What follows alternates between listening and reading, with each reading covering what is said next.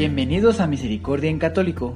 La finalidad de este podcast es compartirte la insondable misericordia de nuestro Señor Jesucristo, apoyándonos de literatura de santos como la biografía y diario de Santa Faustina, testimonios, temas para poner en práctica día a día para el crecimiento a la devoción de la Divina Misericordia. Comenzamos. Jesús, yo confío en ti. Bienvenidos a Misericordia en Católico una vez más, ya sea que lo estén escuchando a través del podcast o a través del canal de YouTube. Sean bienvenidos, queridos hermanos, queridas hermanas, queridos hijos de Dios. Un nuevo día aquí, claro que sí. Pues vamos a comenzar con el diario de Santa María Faustina Kowalska.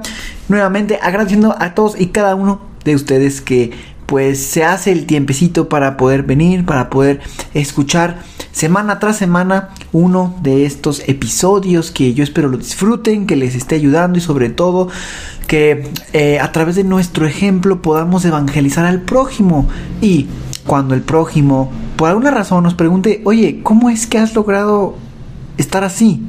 Tan pues que reflejas paz con esa felicidad, que a pesar de las situaciones que a veces se presentan, tienes calma y, y, no desesperas. Pues bueno, podamos decir entonces con suficientes tablas que todo es gracias a Dios, gracias a, a poder comprender ese mensaje que en términos generales es súper sencillo decirlo, y en términos prácticos necesita de nuestra voluntad, de nuestro esfuerzo y sobre todo considerar y reconocer que necesitamos la ayuda de Dios, siempre su amor y su gracia. Junto con todo esto vamos a salir adelante. Vamos a ir progresando. Hoy estamos más cerca. Hoy es nuestra mejor versión de ayer. Porque, ah, digamos, hoy tenemos la oportunidad de poner en práctica o de cambiar aquellas cosas que Quizá el día de ayer fallamos, caímos y hoy tenemos esa oportunidad de, ah, de hacerlo nuevamente, de poder eh, corregir y avanzar y ser nuestra mejor versión. Pues queridos hermanos, con todo esto vamos a iniciar con el numeral 272. 4 de agosto de 1936. Un tormento interior de más de dos horas, una agonía. De repente me penetra la presencia de Dios. Siento que paso bajo el poder de Dios justo. Esta justicia me penetra hasta la médula de los huesos. Exteriormente pierdo las fuerzas y el conocimiento. Súbitamente conozco la gran santidad de Dios y mi gran miseria. En el alma nace un tormento tremendo. El alma ve todas sus obras que no son sin mancha. Después, en el alma se despierta la fuerza de la confianza y el alma con todas sus fuerzas anhela a Dios, pero ve lo miserable que es y lo misero que es todo lo que le rodea. Y así, frente a aquella santidad, oh pobre alma. 13 de agosto. Durante el día entero estuve atormentada por terribles tentaciones. Me venían a la boca blasfemias, una aversión a todo lo santo y divino. No obstante, luché todo el día. Por la noche comenzó a aplastarme la idea. ¿Por qué hablar de ello al confesor? Él se reirá de esto.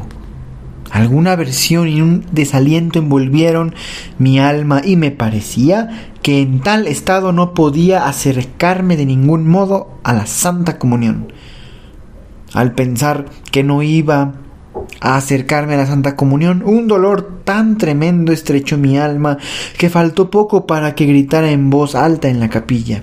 No obstante, me di cuenta de que estaban otras hermanas y decidí ir al jardín y esconderme para poder al menos llorar fuerte. De repente Jesús se presentó junto a mí y dijo ¿A dónde piensas ir? No contesté nada a Jesús, pero desahogué ante él todo mi dolor y cesaron todas las insidias de Satanás. Jesús me dijo que la paz interior que tienes es una gracia. Y desapareció súbitamente. Yo me sentía feliz y extrañamente tranquilizada. De verdad, solo Jesús, Él, el Señor Altísimo, puede hacer que en un momento vuelva una tranquilidad tan completa. Cuando recibí este artículo sobre la divina misericordia junto con la imagen, la presencia de Dios me envolvió de modo singular cuando me sumergí en la oración de agradecimiento.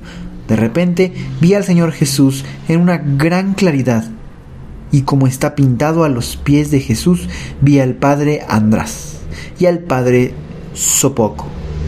Los dos tenían plumas en la mano y de las puntas de ambas plumas salían esplendores y fuegos semejantes a un relámpago que tocaba a una gran multitud de gente que corría no sé a dónde.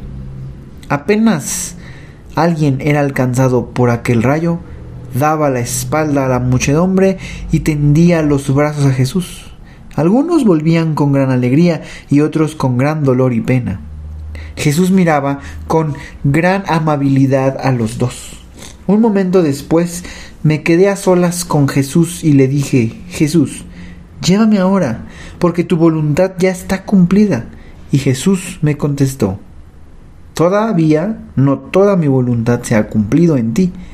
Sufrirás todavía mucho, pero yo estoy contigo, no tengas miedo. Hablo mucho con el Señor del Padre András y también del Padre Sopoco. Sé que lo que pido al Señor no me lo niega y les concede lo que le pido. He sentido y sé cuánto Jesús los ama. No lo describo con detalles, pero lo sé y me alegro enormemente. 15 de agosto de 1937. Durante la Santa Misa celebrada por el Padre András, un momento antes de la elevación, la presencia de Dios penetró mi alma y que fue atraída hacia el altar. Luego vi a la Santísima Virgen con el niñito Jesús. El niñito Jesús se tenía de la mano de la Virgen. En un momento el niño Jesús corrió alegremente al centro del altar y la Santísima Virgen me dijo, mira, con qué tranquilidad confío a Jesús en sus manos. Así también tú debes confiar tu alma y ser como una niña frente a Él. Después de estas palabras, mi alma fue llenada de una misteriosa confianza. La Santísima Virgen vestía una túnica blanca, singularmente blanca, transparente. Sobre la espalda tenía un manto transparente de color del cielo, es decir, como el azul, la cabeza descubierta, el cabello suelto, espléndida e indeciblemente bella. La Santísima Virgen miraba al sacerdote con gran benevolencia, pero un momento después el Padre partió este espléndido niño y salió sangre, verdaderamente vivía. El sacerdote se inclinó y tomó en sí a Jesús vivo y verdaderamente lo comió. No sé cómo esto sucede. Oh Jesús, Jesús, no alcanzo a seguirte porque tú en un momento te haces inconcebible para mí. La esencia de las virtudes es la voluntad de Dios. Quien cumple fielmente la voluntad de Dios se ejercita en todas las virtudes, en todos los casos y todas las circunstancias de la vida, adoro y bendigo la santa, la santa voluntad de Dios. La santa voluntad de Dios es el objeto de mi amor. En los más secretos rincones de mi alma, vivo de su voluntad y por fuera obro en la medida en que conozco interiormente que tal es la voluntad de Dios. Los tormentos, los sufrimientos, las persecuciones y todo tipo de contrariedades que vienen de la voluntad de Dios me son más que agradables que los éxitos, los elogios y las alabanzas que vienen de mi voluntad. Oh Jesús mío, buenas noches. La campanilla me llama a dormir. Oh Jesús, ves que estoy agonizando por el deseo de la salvación de las almas. Buenas noches, esposo mío, me alegro de estar un día más cerca de la eternidad. Y si mañana me permites despertarme, oh Jesús, iniciaré un nuevo himno a tu gloria. Pues bien, queridos hermanos, podemos ir concluyendo el día de hoy. Vaya, que eh, antes de... Yo no había leído lo que se iba a leer el día de hoy. Y antes de comenzar, como ustedes se dieron cuenta, pues les comentaba, ¿verdad? Que pues un día nuevo, un día más, tenemos la oportunidad de seguir adelante. Y en un momento Santa Faustina comentaba, ¿verdad? Que más o menos era como estando en la presencia de Jesús, cuando a estos sacerdotes, ¿verdad? Eh, les alcanzaba este como esta iluminación que de, sus brazos había como plumas y de las plumas salían como rayos y fuego que alcanzaba algunas almas. Algunas pues regresaban muy contentas y otras también regresaban pero pues con esa tristeza ¿verdad? con esa pena. Y quizá a cualquiera de las ambas opciones puede habernos ocurrido a nosotros.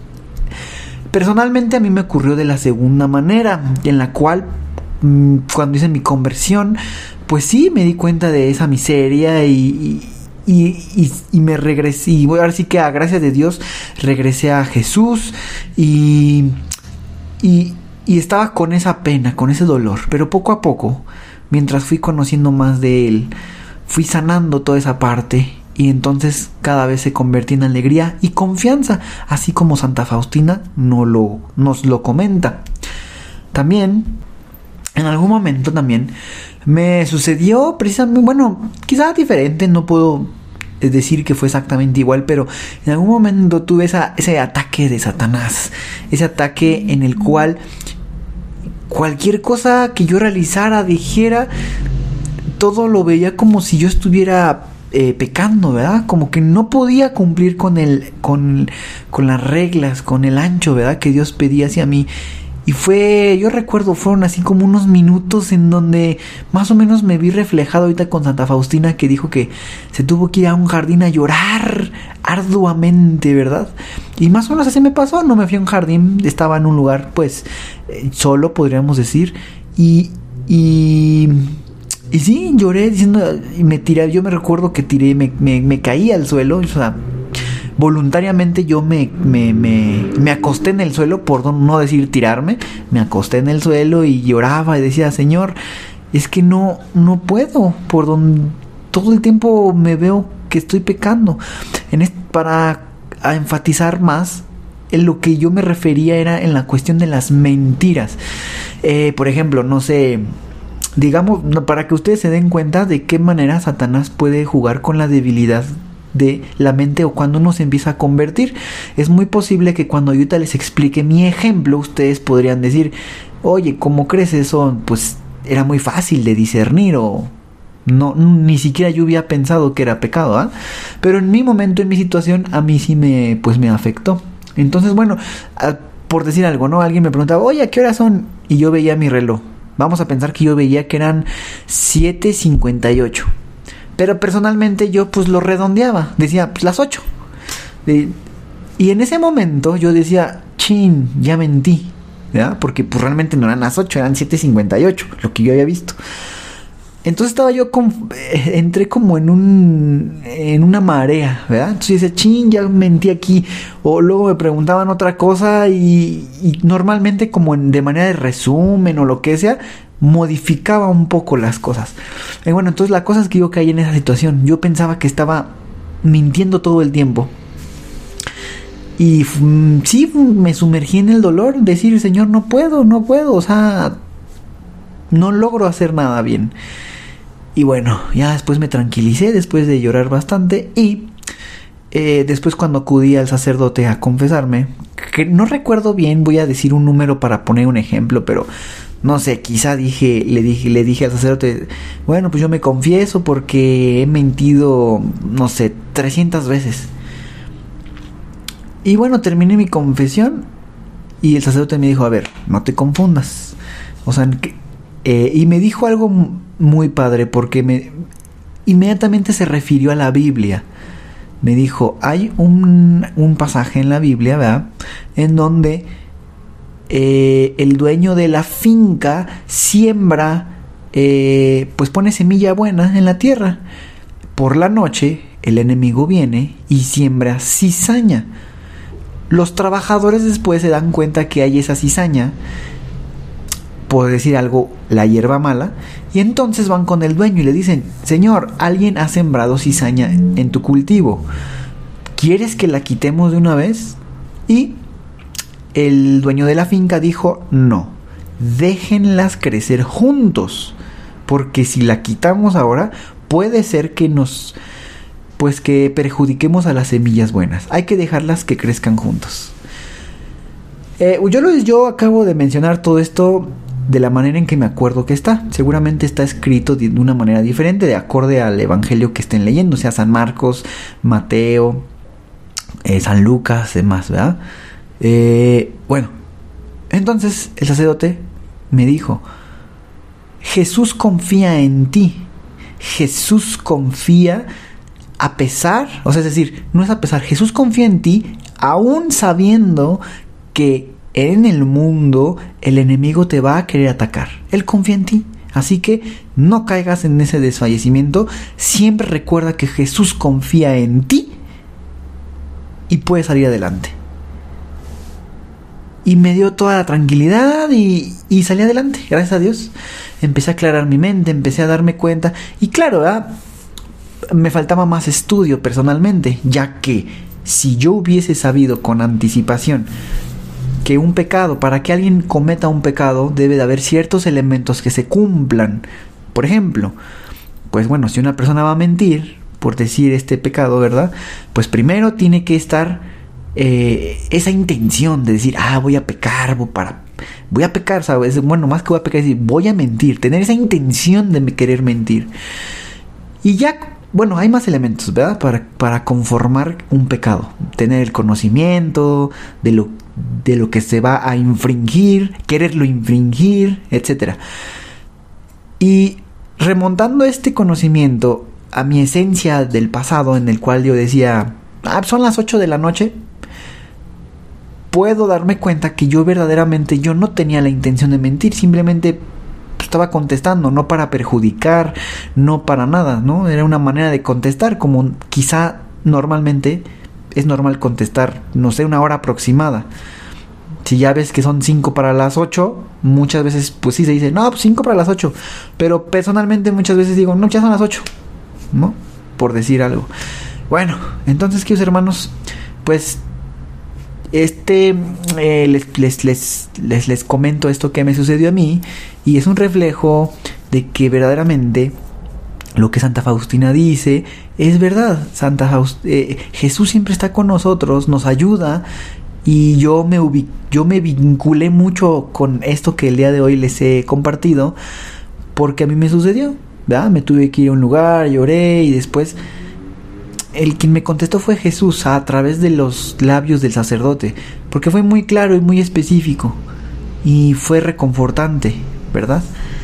Y por otro lado, también, eh, más adelante Santa Faustina vuelve a repetirse lo mismo, que hermanos, si ustedes dense cuenta cómo va casi, casi muchas veces de este último apartado, o sea, de estas últimas semanas, eh, yo por lo menos he escuchado en que Santa Faustina reitera y reitera que cumpliendo la voluntad de Dios es como vamos a salir adelante.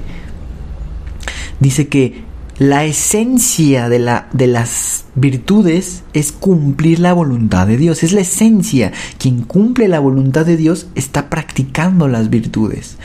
Entonces, queridos hermanos, que está súper claro, más claro, que hay que siempre ponernos en las manos de Dios y pedirle que podamos ser dóciles para poder cumplir su voluntad. Y tener esa confianza. Como niños, la Virgen Santísima le dice a Santa Faustina, compórtate como una niña. Ten esa confianza, así como yo entrego a mi hijo al sacerdote, tú entrega así. Pues bueno, queridos hermanos, espero que haya ayudándoles un poco esto, mi testimonio personal y pues bueno, Tal vez a alguno de ustedes le ha pasado algo similar. Puede agarrar fuerzas de esto y recuerden que siempre, diario, lean la Biblia. Si pueden todos los días leer un cachito del Evangelio, sea del día que toca o aparte otro cachito más, adelante, tómense un minuto en leer y otros cuatro minutos en, en, interiorizar, en reflexionar, en ver cómo lo pueden poner a práctica, etc. Cada día, cada día podemos seguir saliendo adelante. Queridos hermanos, como siempre, que Dios los bendiga. Hasta pronto. Si es la primera vez que escuchas nuestro podcast, te invitamos a que escuches el numeral 0,1,1, que habla sobre las temáticas que se desarrollan en este podcast y el lenguaje que hemos propuesto para identificar cada una de ellas, y así sea más fácil para ti escuchar las que más te agraden. Te dejamos el link del audio y la lista de las temáticas en la descripción que este audio tiene.